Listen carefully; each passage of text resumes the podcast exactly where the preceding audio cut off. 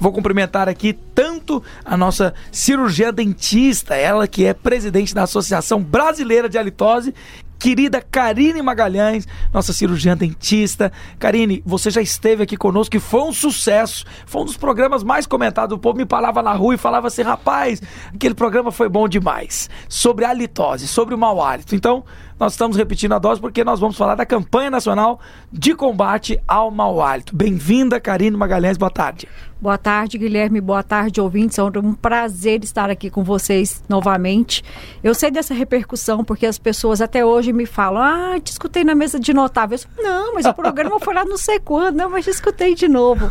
Então é muito bacana. A Associação Brasileira de Halitose é quem prepara essas ações, palestras e durante o período de 22 de setembro a 25 de outubro, que é o Dia Nacional do Cirurgião Dentistas, nós, cirurgiões dentistas da Associação da ABA, fazemos campanhas gratuitas em qualquer instituição privada ou pública que as pessoas queiram é, ter essa palestra, queiram ter alguma ação relacionada a esse problema de saúde que é o mau hálito. Já é uma maneira de dar uma dica para alguém que tem mau hálito, você não tem coragem de contar, né? Já chama a campanha para sua empresa e aí Justamente. fala isso aqui tudo a gente fez para você, né? Esse é o tema da nossa campanha desse ano. Todos os anos a associação ela vai fazer agora dia 31 de outubro 24 anos. Olha aí. Ou, ou seja, já é maior, né? Uhum. E cada ano a gente tem um tema diferente. E desse ano, o nosso tema é mau hálito. Na dúvida, pergunte. Por quê?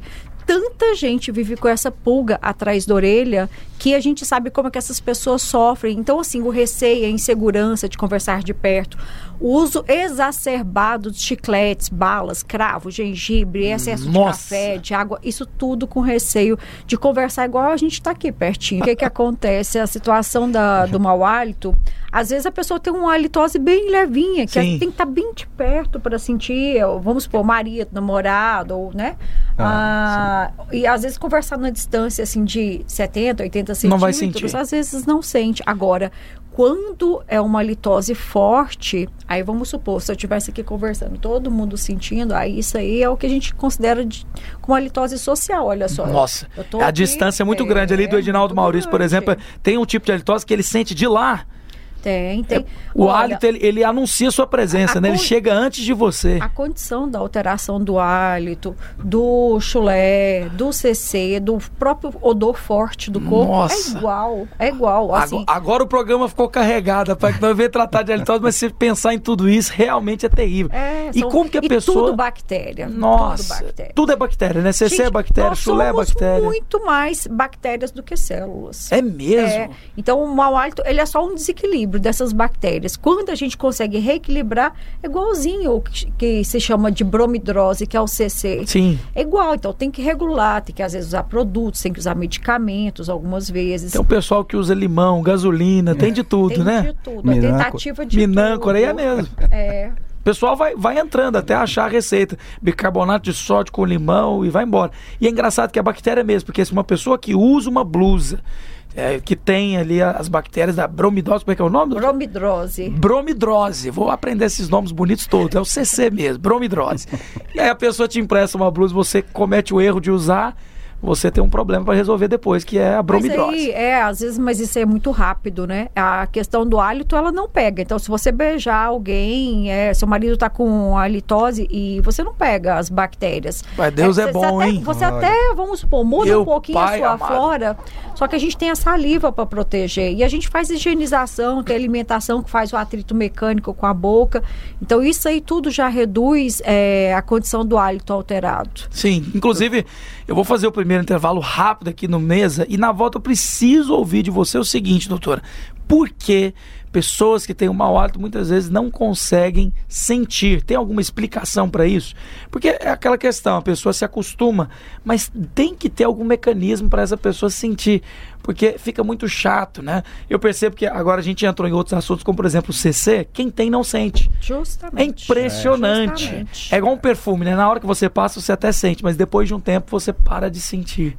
É. é. É, mais ou menos esse caminho, é isso, né? Igual. Nossa. O Brasil é onde nós temos mais profissionais qualificados para diagnóstico e tratamento. Que maravilha. São pessoas que estudam bastante, cirurgiões dentistas normalmente. É claro, nós temos dentro da associação médicos também, mas são cirurgiões dentistas, já que o mau hálito quase 100% vem da boca. Então, Com certeza. Quem cuida é o São 32% das pessoas? Da população mundial. É muita gente, hein?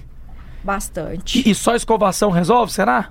Às vezes sim, outras não. E eu vou perguntar exatamente para a doutora Karine sobre a nossa campanha né, nacional, porque a halitose precisa de uma solução. Sair do outro bloco falando assim, doutora, tem um comprimido, uma balinha, alguma coisa que salve essa pessoa do mau hálito. Como é que essa pessoa pode perceber o mau hálito? Tem alguma técnica para que ela perceba? Porque ela para de sentir depois de um tempo, né? É, a própria pessoa sentir o hálito ou o cheiro uh, do corpo, né, o odor corporal, é pouco provável. Hum. Então, você precisa perguntar para a pessoa na sua casa que convive com você, seja filho, irmã, pai, uma secretária que você tenha. Você tem que perguntar, conversar de pertinho, perguntar em diversos horários, ou, por exemplo, no horário que mais te incomoda. Normalmente as pessoas relatam que uhum. é depois do almoço, assim que acabou de acordar, ou no final da tarde. Então a gente tem diversas situações que levam essas alterações realmente depois desses horários.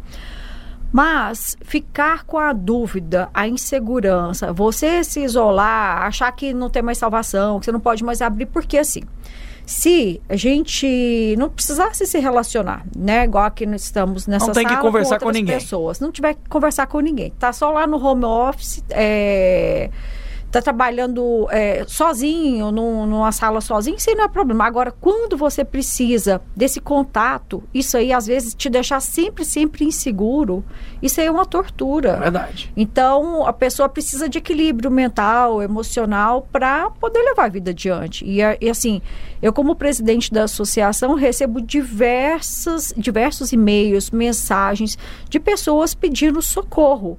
Infelizmente, a halitose, né, esse, essa área, ela não é tratada no serviço público de saúde. Então, assim, infelizmente também não é especialidade da odontologia, ela é uma área que, na verdade, não tem um, um, uma profissão específica, como a medicina, a odontologia, que toma conta. Só que quase todos os casos são de halitose bucal. Então, assim, quem cuida da boca é o cirurgião dentista. Uhum. Então, esse dentista é quem vai fazer o diagnóstico preciso. Então, a mesma coisa que eu falar assim, ah, eu preciso de operar o joelho, eu vou no neurologista? Não, você vai no ortopedista. É, então, vou tratar a litose. Vou tratar a litose com quem sabe fazer o diagnóstico. Então, não é porque reconhece a boca, estudou cinco anos para atuar dentro da boca, que ele sabe tratar e fazer o diagnóstico. E o diagnóstico ele é fundamental, desde que a gente queira tratar. Por quê? o enxágue, o uso de balas, de chicletes, esses produtos são muito comercializados. Uhum. A indústria de cosméticos, tanto de enxaguantes bucais como de cremes dentais, ela é imensa. Então, todos os dias a empresa, não por carga tributária, como disse o Dr. Wesley, é porque eles precisam lançar produtos novos no mercado. Então, se você chegar na, far na farmácia, no supermercado, está todo dia aquela caixinha vermelha ou branca, azul, sei lá que cor que é, e não tem uma novidade, não tem um nome bonitinho. Ah, não, sempre tem. Isso não serve. Então, as pessoas querem novidade, querem tentar outras coisas. Isso é da gente. A gente quer conhecer o que tem de novo, quer é, não ficar só no mesmo. Sim. Então, essa indústria lucra e lucra muito. Aquele produto para enxágue mais vendido, ele já é vendido há milhões de anos. É isso que eu ia perguntar. Funciona aquele copinho azul que a gente é, joga para dentro, é, queima é. a boca todinha. Queima a boca. Não é possível, matou as bactérias tudo, que você sai lá, é. parece que o couro da boca arrancou não, de tanto que chora, arde. Você faz um bochecho daquilo, você chora. Arde, você fica com muita sede depois de fazer um bochecho com aquilo. Então, é, às vezes vai piorar o problema. Porque, é assim, mesmo? É.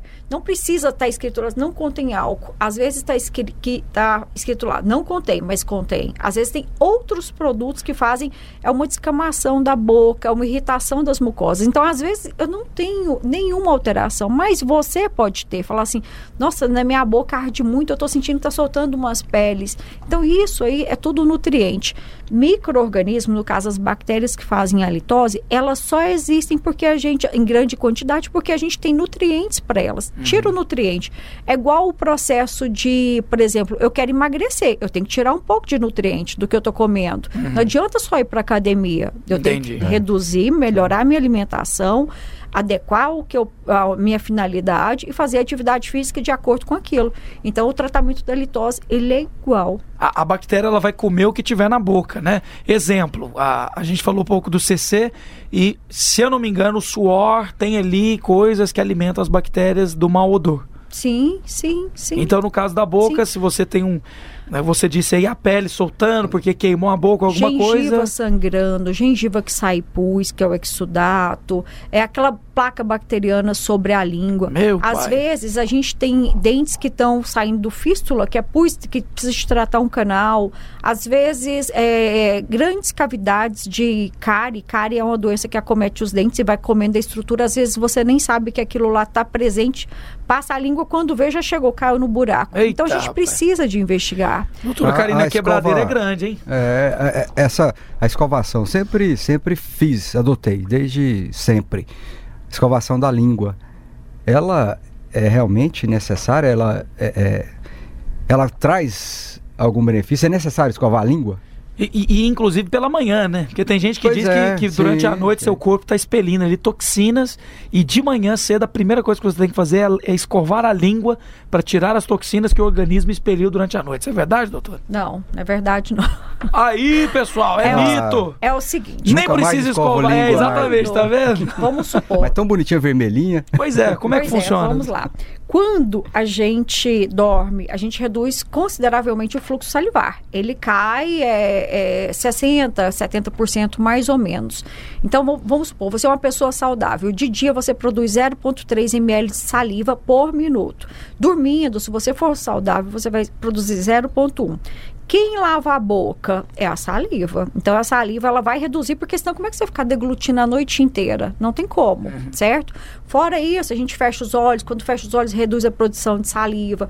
Então a gente tem essa redução, a gente tem um aumento dessas bactérias, porque você não está engolindo essas bactérias, a gente tem uma boca mais ressecada, os respiradores bucais têm mais propensão a ter a litose. Então, por exemplo, faça apneia, eu durmo de boca aberta, alguma coisa do tipo, a gente tem ronca, então a gente tem esses problemas. Então, de manhã, você pode e deve limpar a sua língua. A língua é bom senso, é limpeza com cuidado, é com um limpador de língua preferentemente, se não puder, com escova de dente, mas cuidar, a gente limpa lá do fundinho para frente. E às vezes, lá na parte lá de trás mesmo, aquela que dá muita ânsia, você deixa passar despercebido. E aí você acha que sua língua tá vermelha, tá rosinha, só que lá na parte do fundo É lá que mora o perigo. tá a maçaroca. Ei, tá a não fala isso não, você tá É. doido. Agora, E aí, é muito efetivo sim limpar a É língua. lá que tá a comunidade de bactérias, É hein? igual aqui meu braço, né? Tem um monte de pelinhos. Então a língua é cheia desses pelinhos. Então quanto mais pelinho, mais sujidade, mais placa bacteriana vai aderir nessa, nessa língua. Então é resto de comida, hum, é, pequenininhos, é claro, Sim, né? claro. É, saliva, micro-organismos. Então quanto mais a gente tem sobre a estrutura, que é o dente, dentro das gengivas, sobre a língua, maior propensão a gente tem sim a ter mau hálito. Só que como na saúde, 2 e 2 não é 4, né? Eu acho que vocês sabem disso. A área da saúde é uma área que a gente tem, por exemplo, é, que eu saiba, eu não tive Covid, né? Pode até ser que tenha ficado é, é, subdiagnosticado. Mas quanta gente não morreu? Será que eu sou melhor que os outros? O que, que acontece no meu organismo? E a gente vê diversas situações que as pessoas realmente não higienizam. Pessoas que não têm escova de dentes em casa. Pode Olha ser mais só. baratinho, sei lá, de um, dois reais Nem tem. que não tem o hábito, nunca sentou na cadeira de um dentista, não sabe o que que é odontologia, sente dor, já tirou um monte de dentes, às vezes ele próprio tira os dentes. Então a gente tem Meu um Brasil de situações diferentes, dentro de uma metrópole, né, de uma região grande igual Goiânia, é diferente do que ir lá para o norte, lá do, do estado de Goiás, ou para o norte, nordeste. Você vê que é muita cultura, né, doutora Karine? Tem gente que escova e tem gente que não escova. Então, e mesmo assim, sabia? Às vezes essa pessoa não tem o hálito alterado, enquanto outras fazem uma super higienização, às vezes tem uma coisinha mínima e aquela coisinha mínima que afeta. Ontem mesmo eu peguei um Eita. caso assim no consultório. Então a gente não pode falar assim, eu tratei uma situação de saúde para o resto da vida, nunca mais voltei. Uhum. Ah, nenhum profissional, cirurgião dentista, médico, fisioterapeuta, nutricionista, vai falar: nunca mais você vai engordar, nunca mais você vai ter câncer. Ah, Covid nunca mais. Quantas pessoas não tiveram Covid por três, quatro vezes? Verdade. É. a gente não Então, pode é- dizer, né, como. E uma pergunta: tem muitas pessoas que, por causa do mau hálito, dizem assim: isso é uma ponte. Eu fiz uma ponte e, rapaz, desde que eu fiz essa ponte, nunca mais meu hálito foi normal. Tem alguma coisa a ver, doutor? Pode ter sim, porque. Tá guardando comida ela- na ponte? É, é uma- vamos supor, essa ponte que você está falando, às vezes ela tem, uma, ela tem um material, no caso, se for uma ponte mesmo, plástico, ou se for uma ponte cerâmica, ou seja o que, que seja, né? É, isso aí pode reter, pode ter uma doença da gengiva. As doenças gengivais estão muito ligadas à condição do hálito. Olha aí. Então tem que se investigar, tem que procurar ajuda, porque o diagnóstico ele tem que ser preciso. Doutora, cara, aproveitando aqui, deixa eu te perguntar. Hoje a gente vê aí esses dentões, tudo brancão, assim, uma, um negócio, eu acho... É isso impressionante, né? Impressionante, para não falar O povo outra bebe coisa. muito leite, fica branquinho, branquinho. Fica aquele negócio certinho. O que, que é aquilo lá? E aquilo lá não pode causar... Parece que é um... É um uma Aquela coisa que coloca placa de cima. porcelana, né? Isso, isso. E ali entre o dente e a porcelana, não pode ter uma casinha de bactéria lá, né? Aí quando você tira a porcelana branquinha, daquele dente todo destruído. Infelizmente, essa é um retrocesso da odontologia, eu considero. Por quê? É, os dentes imensos, brancos, às vezes, em alguns casos, eles são até bonitos, dependendo o biotipo da pessoa, é, ele- ou dependendo do profissional que confeccionou aquele, confeccionou aquele trabalho, aquele trabalho ele pode ser muito, tipo, ah, às vezes ele não tem esse, esse, essa- esse espacinho, esse gap lá que vai ficar acumulando resíduo alimentar, vai ficar retendo um monte de sujidade. Ele passa um cimento ali que não né? solta por Não, nada. E assim, foi muito bem feito o trabalho. Só que a gente pensar assim, vou tirar a estrutura natural, colocar como se fosse uma unha postiça. Hoje se usa muito o termo que eu não gosto de forma alguma, que se chama lente de contato dental. Então, assim, colocaram tudo dentro de uma sacola, dentro de uma mesma caixa. Então, qualquer porcelana ou resina que se faça capa nos dentes, de- independente da espessura, as pessoas chamam de lente de contato dental Isso. Não importa o material, como eu disse. Mas, às vezes, é, a gente, é, quando começar essa história de lente, o que, que as pessoas assemelhavam a isso? Por exemplo, uma lente de contato dos olhos. Ela é extremamente fina e ela fica lá, então você tem que ter uma excelente visão para você ver onde que está começando a lente e onde que é o olho. E deveria ser assim no caso da odontologia. Só que não. A gente tem diversas espessuras. Quanto mais grossa aquela faceta, né, esse fragmento de cerâmica ou de resina estiver dentro da gengiva, pior vai ser. Então, é uma Eita. gengiva que chora sangue, é uma gengiva que tem muito pus. Eu tenho diversos casos de pacientes que me procuram porque a condição é do hálito.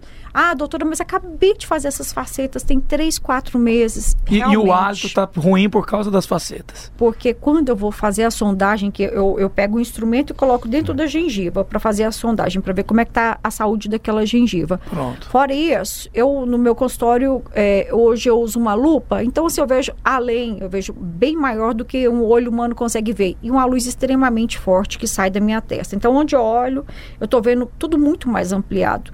Então, quando eu olho, eu já passo um cotonetezinho lá, nossa, que tanto de pus. E aí, como é que eu, é chato eu ter que avisar, falar, olha, infelizmente o seu trabalho não foi bem sucedido. Sim. Você está com problema.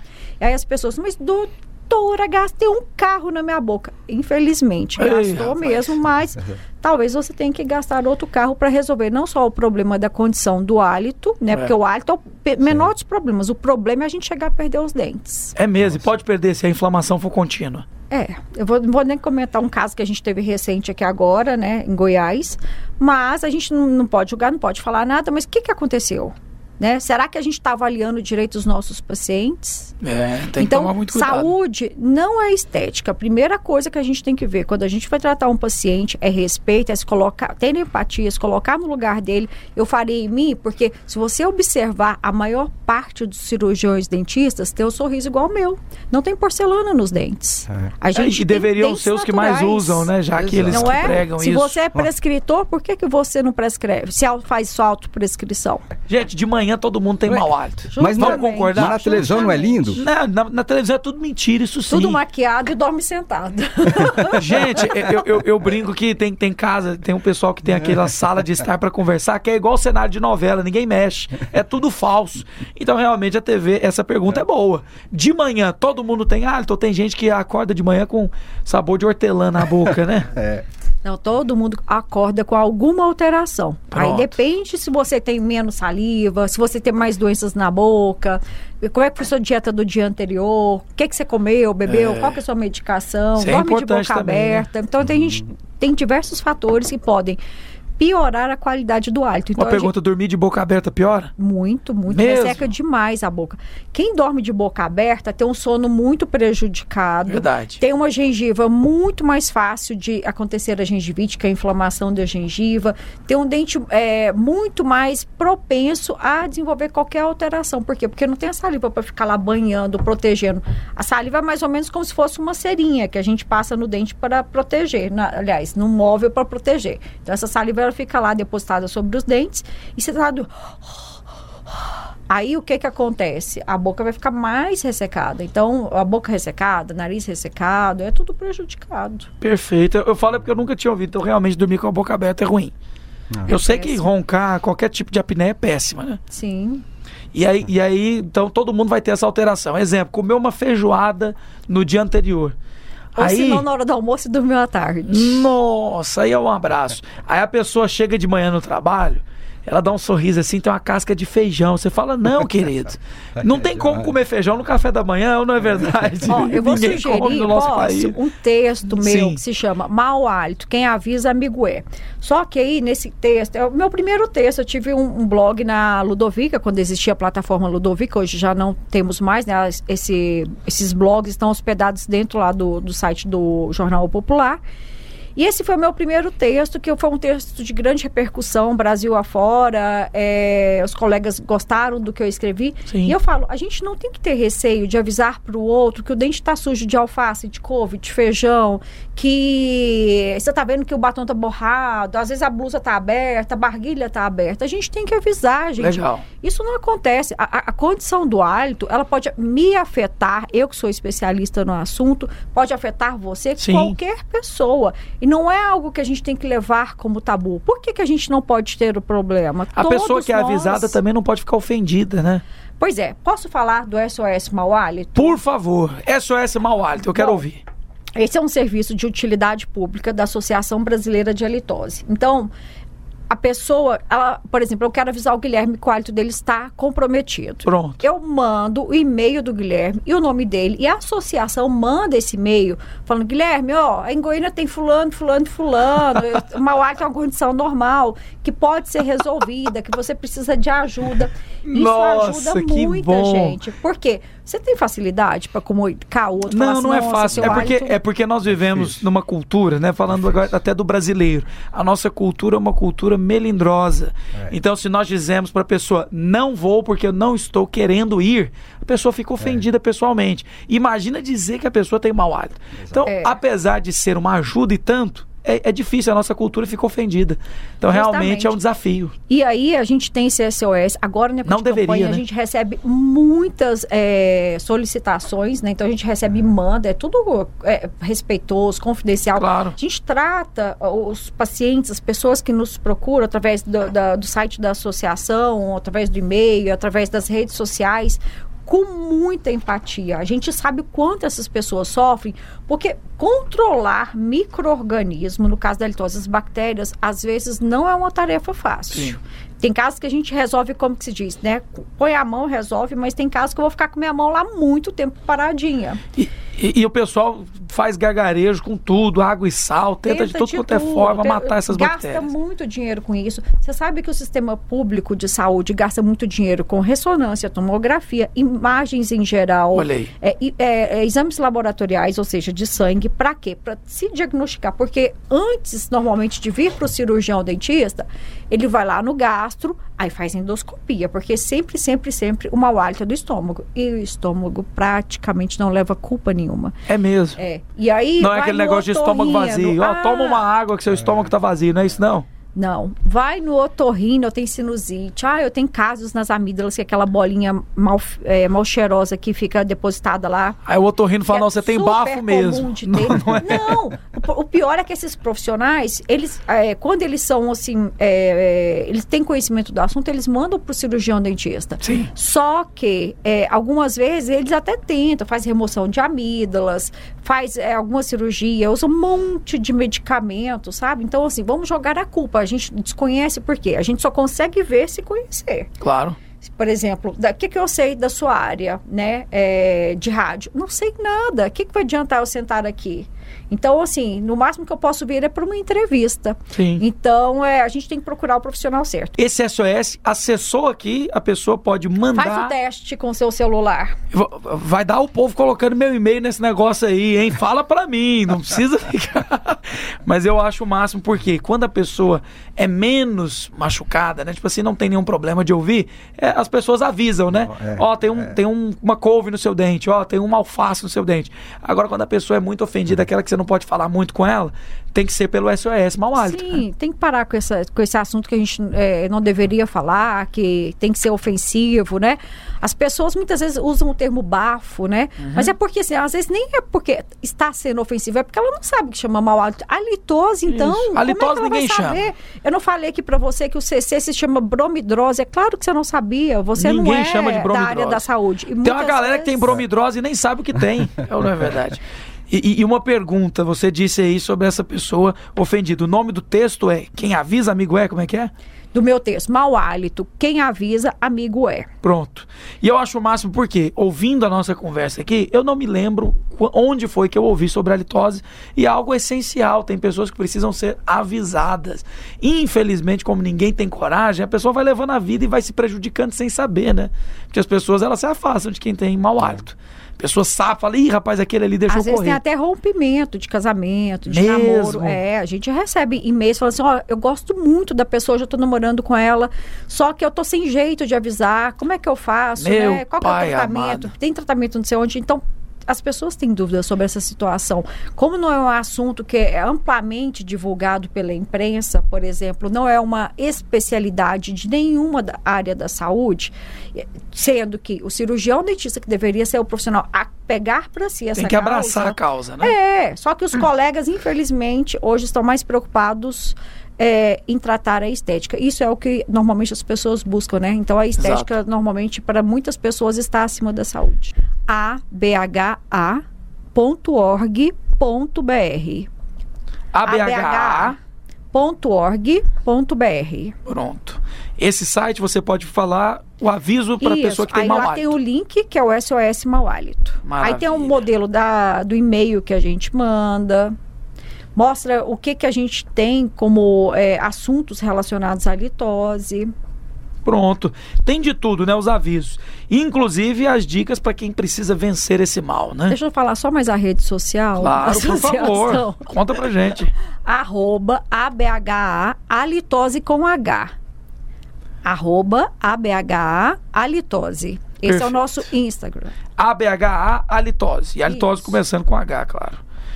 ABHA halitose. Já até anotei aqui. Vou seguir e deixa eu dizer, recomendo que você faça. Eu vi uma frase em 2021, se eu não me engano, pessoal falando assim: o bom da pandemia é que a máscara deixou quem tem mau hálito sabendo que tem mau hálito. Mas nem sempre só a máscara resolve, né?